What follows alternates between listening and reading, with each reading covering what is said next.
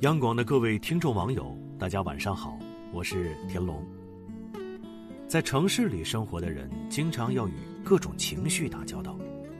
早晨，人们在焦虑中醒来；夜晚，人们在疲惫中睡去。面对上司时，人们会变得紧张不安；面对下属时，人们又要表现得认真严格。每一天，我们都会经历很多种情绪。很多时候，我们把精力放在了解决手头的事情上，而情绪就在不经意间慢慢的积累了起来。我们知道，积累的情绪需要得到释放，否则它会给我们的工作和生活带来负面的影响。能否释放情绪，关系着一个人的心理健康。我有一个朋友，平日里从来不发火。别人麻烦他做什么事情，再苦再累，他都不会拒绝；别人占他便宜，他也是笑笑说没什么。前不久，他的公司决定裁员，本来是不会裁到他的，结果新来的同事靠关系留了下来，而他却莫名躺枪了。我本以为遭遇了这样的不公，他多多少少会表现出一些不甘、愤怒。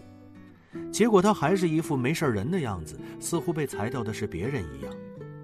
我很诧异，难道他真的不会有情绪吗？他是真的云淡风轻，还是太过于克制自己的情绪呢？后来另一位朋友跟我说，被裁之后不久，他就患上了抑郁症，这让我大吃一惊，毕竟。现在工作机会那么多，以他的能力重新找一份工作应该不难。无论如何都不应该陷入绝望。不过从另一个角度来说，我也似乎能理解他患病的原因。作为一名普通人，多多少少都会有一些负面情绪。如果为了表面关系的和谐而压抑自己的情绪，久而久之，难免会出现心理上的问题。就像大坝一样，如果从来只是蓄水而不放水，总有一天会决堤的。因此，我们不能为了维持良好的形象而压抑自己的情绪，否则最后痛苦的只能是自己。能否管理情绪，影响着一个人的身体健康。想必很多人都听过《黄帝内经》中的一句话：“怒伤肝，喜伤心。”忧伤肺，思伤脾，恐伤肾。虽然这句话的字面意思不难理解，不过它揭示的道理是相当深刻的。实际上，人们的情绪状况与生理状况密切相关，过度的情绪起伏甚至会导致疾病的产生。这个道理近年来也逐渐被西方医学所认可接受。在《如何控制负面情绪》一书中，就提到了美国医学界的一个颠覆性的发现：越来越多的研究表明，通过管理情绪状态，能够让很多久治不愈的疾病消失。例如，有个人长久以来一直患有慢性肠炎，无论看了多少大夫，吃了多少药，总是不见好。结果，当这个人换了一家公司工作之后，慢性肠炎竟然奇迹般的好了。原来他的上司脾气非常暴躁，动不动就劈头盖脸的骂人，因此他每次汇报工作的时候都必须小心翼翼，否则一不小心就会惹怒上司。虽然他内心积累了相当多的不满，但是他又敢怒不敢言，只能打落牙齿往肚子里吞。时间长了，当他的内心无法承载这种负面情绪时，就以躯体的形式。表现了出来。换了工作之后，他不再需要面对难缠的上级，也不会再产生那么严重的不满情绪，疾病也就自然消退了。因此有句话说：“惜命最好的方式不是养生，而是管理情绪。当我们管理好了情绪，身体上的疾病自然而然就会减少。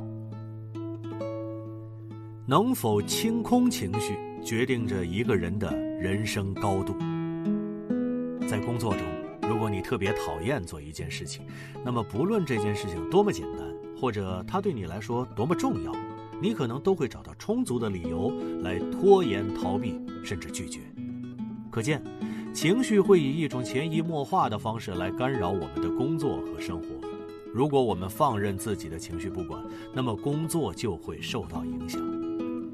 特别佩服那些能暂时放下个人情绪的人。在职场中有这样一类人，他们的能力可能不是最出色的，但是只要给他们设定一个目标，不论需要付出怎样的代价，他们总是能够圆满完成。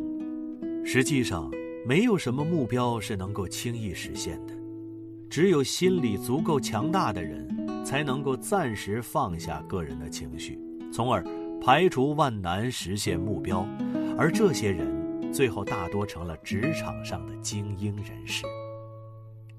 可见，清空情绪能够提升人们的专注力。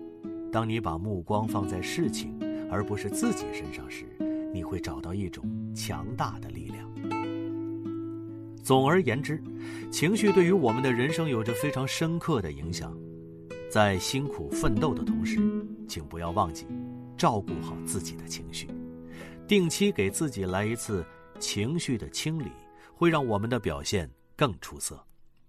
正如《情绪断舍离》一书当中所说：“内心越平和的人，越容易获得成功。”希望你我共勉，祝各位晚安。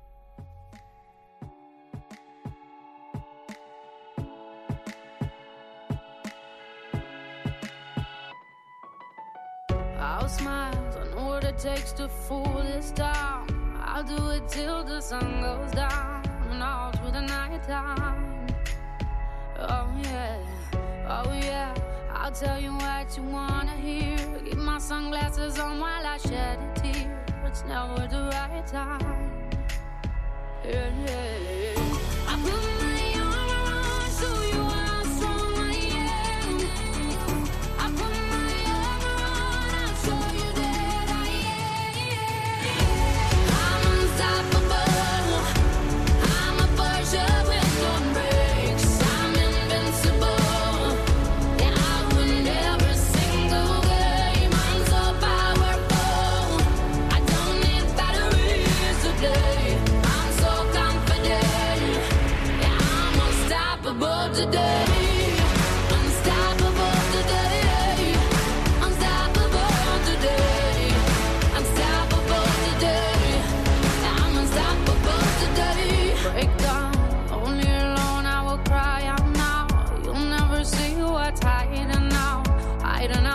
down. Yeah, yeah. I know I've heard that they let you feel